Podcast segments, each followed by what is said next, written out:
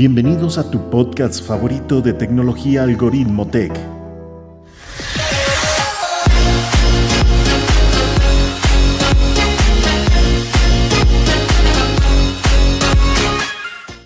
Tengo una tradición de tomar una fotografía cada vez que mi familia se reúne y comparte. Creo que no soy el único en hacer esto. Cuando tenemos una experiencia queremos retratarla para toda la eternidad. Estamos en un tiempo único, donde estamos culminando una de las experiencias más oscuras para la humanidad, donde la separación social nos marcó de por vida ya seas una persona introvertida o extrovertida, te marcó de alguna forma. Y ahora que estamos poco a poco volviendo a la nueva normalidad, aprecias cada momento de tu vida. Y eso es normal. Como seres humanos, estamos acostumbrados a evolucionar, más conocido en el mundo tecnológico como la innovación. Cuando cambias la toalla de tu baño, a una nueva recién salida de la secadora, sientes una sensación indescriptible en comparación a aquella áspera y maloliente toalla pasada. Es igual en los celulares. Ese 9 de enero del 2007, cuando un loco llamado Steve Jobs nos mostró una tecnología 10% mejor en comparación a los famosos Nokia, y ese fue llamado iPhone. Y ese es el punto donde entra la palabra estrella de esta serie de 7 episodios, el metaverso. Estamos en un mundo donde la web 2.0 es como un jardín con altos muros. O sea, es perfecto, pero tiene muchas limitaciones. Donde nuestro pedazo de vidrio llamado celular es el acceso a ese jardín, pero como seres humanos y como mencioné en el intro de este podcast, estamos destinados a evolucionar en cada momento. ¿Te imaginas poder expandir el Internet a cualquier objeto y cosa? Donde eliminemos esos muros del jardín. Pues ese es el concepto de la web 3.0, donde las tecnologías como el blockchain, las criptomonedas y los NFTs forman el metaverso no podemos tapar el sol con un solo dedo. El dueño del Internet es el señor, programador y empresario estadounidense Mark Zuckerberg. Lo puedes amar u odiar, no hay de otra, pero no se le puede quitar que es el CEO más inteligente que hemos visto en la última década después de Steve Jobs. Este hombre visualizó la web 2.0 como la creación de Facebook, analizó lo grande que podría ser una compra de WhatsApp e Instagram y las terminó adquiriendo. Fundó Oculus, la empresa más grande de visores de realidad aumentada, haciendo sus decisiones de Facebook que fuera la empresa más grande de las redes sociales y de la web 2.0. El pasado 28 de octubre del 2021, Facebook tomó la decisión que era el tiempo indicado para iniciar una nueva revolución. Era hora de la web 3.0.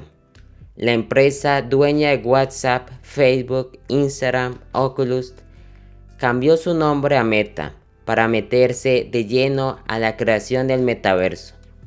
Esta web 3.0 no la creó Mark Zuckerberg, sino de un libro de Neil Stephenson llamado Snow Crash en 1992.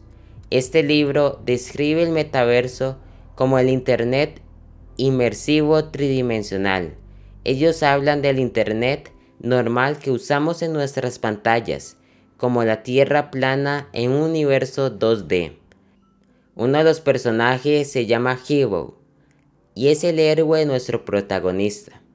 Este es un programador de noche y repartidor de pizza en el día, es decir, como en la vida real.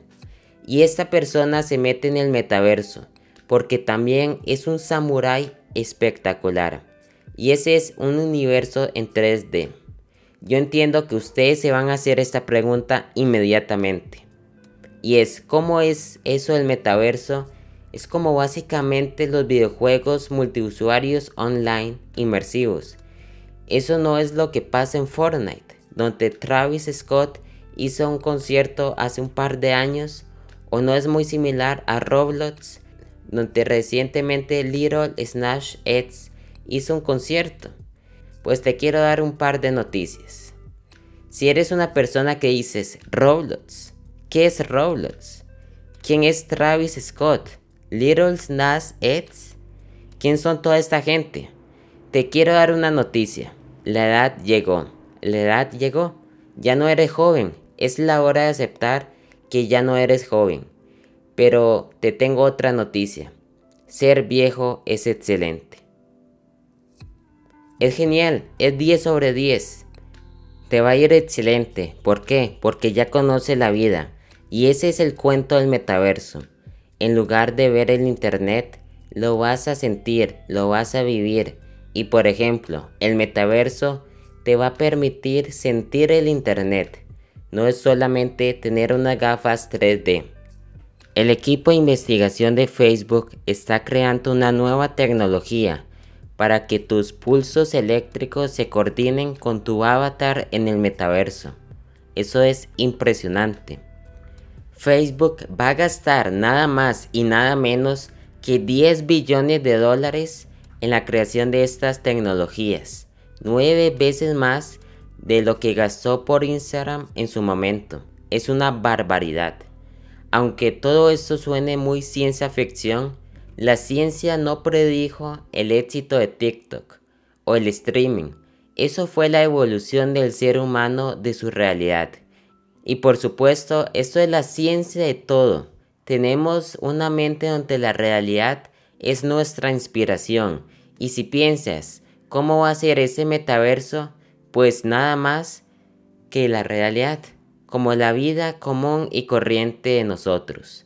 Pero no existe el nivel económico, ni el mal clima, ni los fallos como sociedad.